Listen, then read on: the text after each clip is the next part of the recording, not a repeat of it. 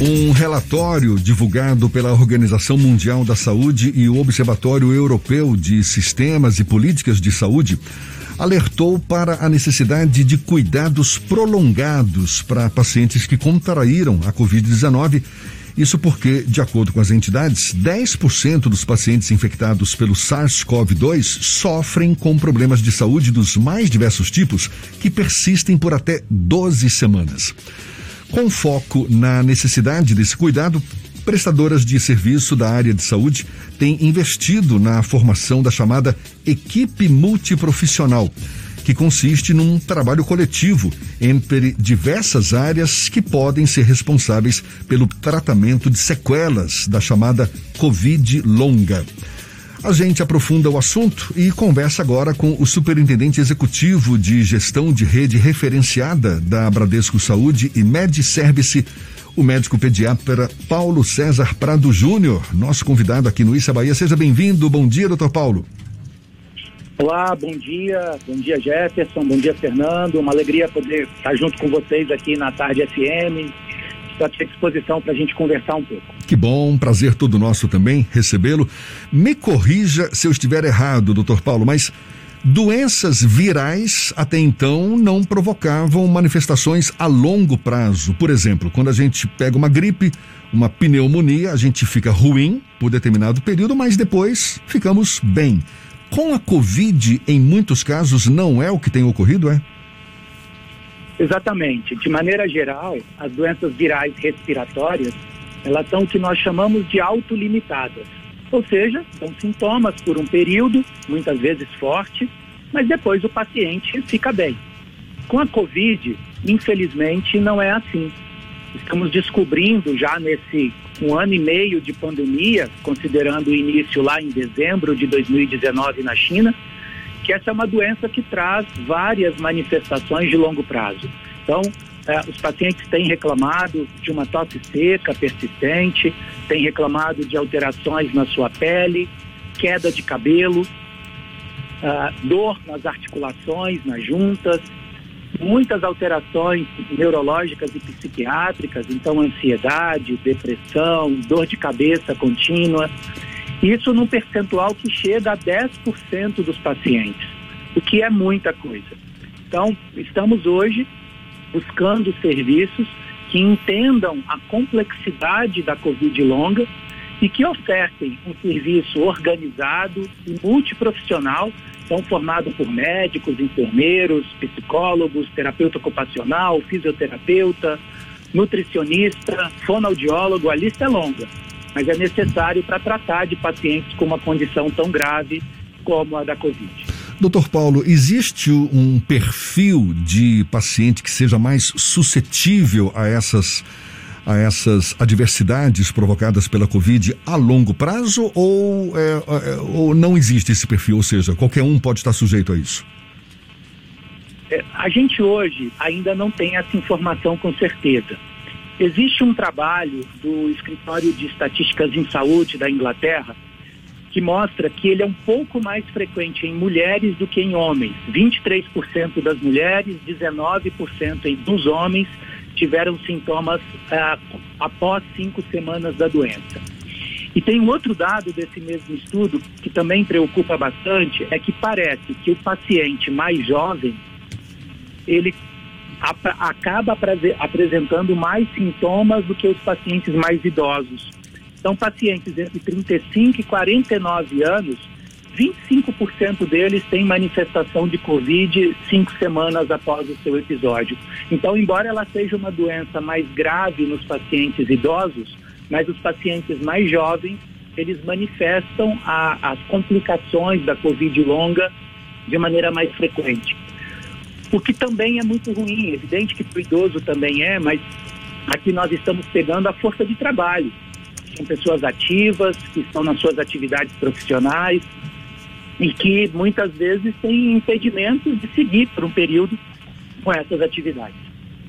O senhor acredita que essas consequências da Covid, elas precisam ter o acompanhamento ao tempo em que elas aparecem ou antes mesmo de ter algum tipo de sintomatologia, o paciente que foi acometido pela Covid, ele deve buscar um acompanhamento médico? É, nós temos dois grupos aí. Aqueles que têm a doença é, com sintomas mais, mais fortes, vamos chamar assim, e que muitas vezes até precisam internar, a recomendação é que eles já saiam do seu atendimento hospitalar, se possível, encaminhados para um serviço que é, oferte para eles esse tipo de atendimento específico da Covid longa. Agora, existem muitos pacientes, é, realmente a maioria, que não precisa internar e que têm sintomas é, como esses que eu falei, de prazo prolongado, ou seja, pelo menos quatro semanas após a, a sua doença. Nessa situação, sim, eles deveriam procurar um atendimento médico, pode ser o seu clínico que o acompanha, uh, um infectologista, um pneumologista, aí de acordo com a disponibilidade de serviço que exista na sua região. Os médicos que têm algum tipo de demanda, é, além dos profissionais de medicina, na verdade, fonoaudiologia, fisioterapia, é, como é que funciona isso? Os planos de saúde estão tendo a cobertura ou precisa ter o um encaminhamento de um outro profissional? Como é que funciona esse procedimento junto aos planos de saúde? Então, esses são procedimentos que têm sim cobertura contratual, como nós, nós chamamos. Só que ah, o ideal é que isso não seja feito de uma forma fracionada. Para usar um exemplo, eu posso, às vezes, ter uma fratura no meu braço, quebrar o braço, o ortopedista me pediu uma fisioterapia, eu vou ao fisioterapeuta, faço esse tratamento, sou bem recuperado. Mas aqui há uma situação particular, quebrei o braço. Na Covid, é muito importante que essa equipe se fale. Então, é importante que o fisioterapeuta que faz a recuperação é, respiratória, motora, que ele conheça toda a complexidade da doença, tudo que aquele paciente está sofrendo com a doença, da mesma forma o médico, o terapeuta ocupacional, o psicólogo. Então aqui há cobertura contratual, mas se possível, a procura de serviços que ofertam esse atendimento global, o paciente será melhor atendido. Em Salvador, por exemplo, e esse foi o organizador do webinar que fizemos ontem sobre o tema, a Fundação José Silveira e o IBR ofertam esse tipo de serviço tanto para a operadora de saúde, para os nossos segurados da Bradesco Saúde, mas também para o sistema público de saúde. Um serviço de qualidade, organizado, multiprofissional, onde certamente é, aqueles que procurarem ali terão a melhor assistência para sua condição.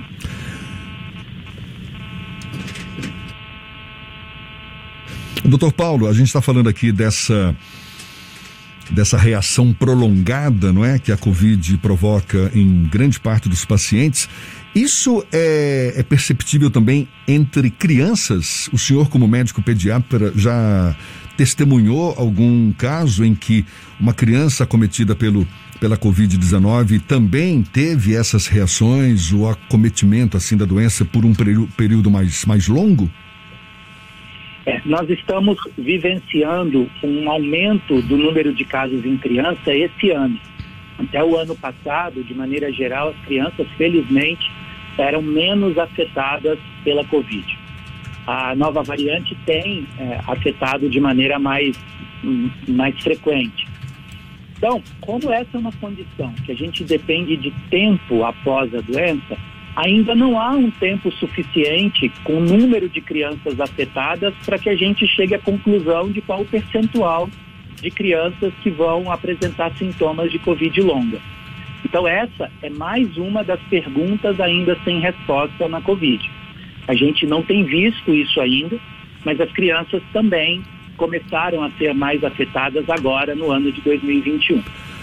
A gente está conversando aqui com o médico pediatra Paulo César Prado Júnior, que é superintendente executivo de gestão de rede referenciada da Bradesco Saúde e MedService.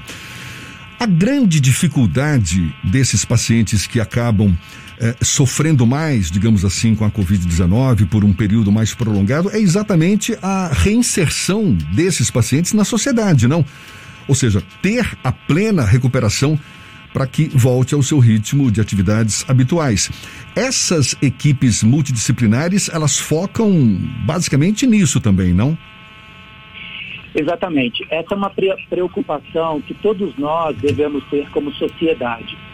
Infelizmente, os quase, quase 500 mil mortos no Brasil pela Covid gerarão, estão gerando uma, um número grande de órfãos, número grande de pessoas que teve a sua dificuldade de retorno ao trabalho, retorno às suas atividades.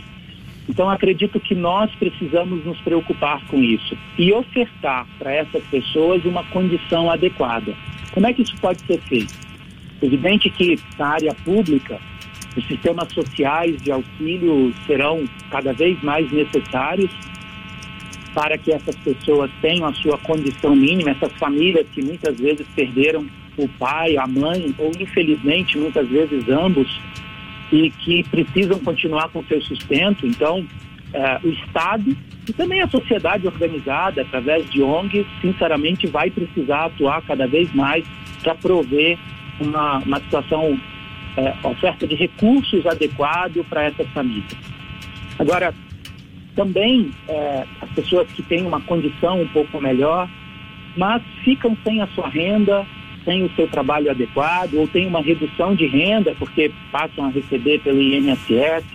Então, é, nós precisamos pensar nisso. Serviço social, os assistentes sociais são profissionais que são cada vez mais demandados aqui para que possam encontrar saídas para essas pessoas. Acho que essa é uma discussão que a gente tem feito muito pouco como sociedade. Muitos. Um conjunto de pessoas que, que vai sofrer ou está sofrendo de maneira definitiva traumas e situações graves em virtude da Covid. Exatamente. Muitas pessoas, mesmo depois de se livrarem da Covid, é podem também continuar tendo a necessidade de acompanhamento médico, não porque eu fico aqui imaginando, muitos pacientes devem sair com alterações psicológicas, com depressão, ansiedade, alterações motoras também que devem prejudicar esse retorno ao dia a dia habitual, não? Exatamente, isso é bem comum, infelizmente. É, felizmente, a maioria num prazo de quatro, seis, oito semanas. Mas existem pacientes com 12 semanas, com seis meses de manifestação do, de sintomas do Covid. É, alguns também que ficaram muito tempo internados no hospital, e a gente tem visto isso com alguma frequência, é, independente da sua condição relacionada à Covid, ele sofre consequências de um período de internação prolongada.